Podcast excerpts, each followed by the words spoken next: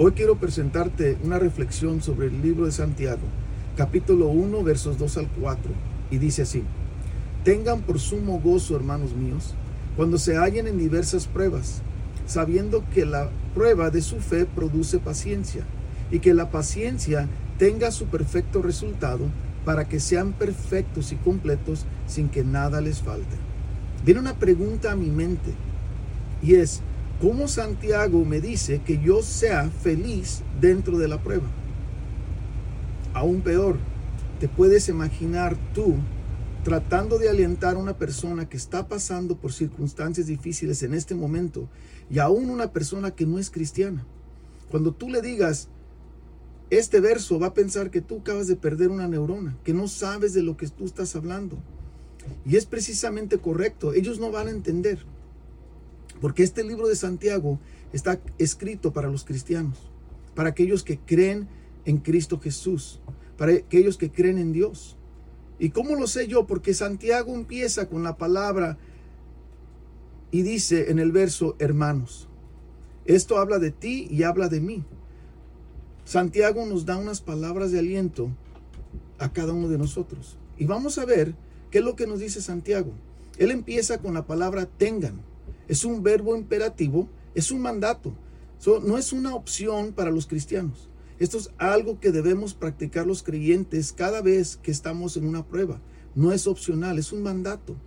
Y veamos lo que realmente está diciendo en este verso. Santiago usa las palabras tener por sumo gozo. Ahí está la clave para ti y para mí. Ahí es de donde viene nuestra esperanza. Sumo gozo no habla de celebrar mis pruebas. Habla de la actitud en la que enfrento mis pruebas. No estoy celebrando la prueba, pero es como la enfrento, cómo la enfrentamos tú y yo. Sumo gozo es una actitud sobrenatural que solamente los que estamos conectados con Dios la vamos a obtener, la vamos a experimentar. Sumo gozo habla de tener una paz dentro de la prueba, dentro de la enfermedad, dentro del desempleo. Esta paz viene de Dios. Y es una paz que nadie podrá entender, solamente aquellos que conocen a Dios.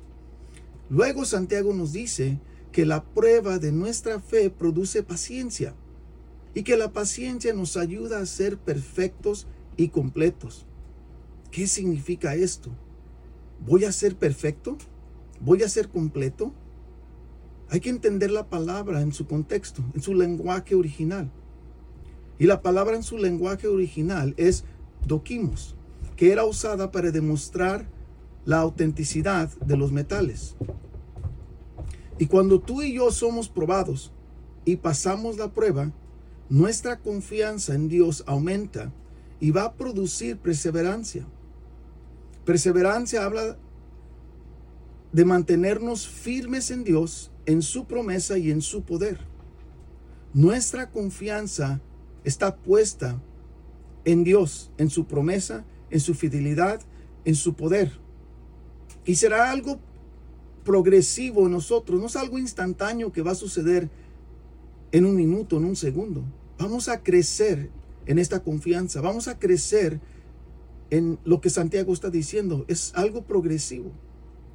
Y el verso 4 termina con el resultado del proceso. Dice que seremos perfectos y completos sin que nada nos falte, sin que no nos falte algo.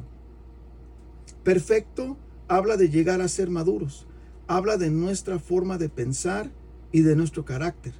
Dentro de cada prueba, nuestro carácter y pensamiento será transformado. Nuestra manera de reaccionar a las pruebas será completamente diferente.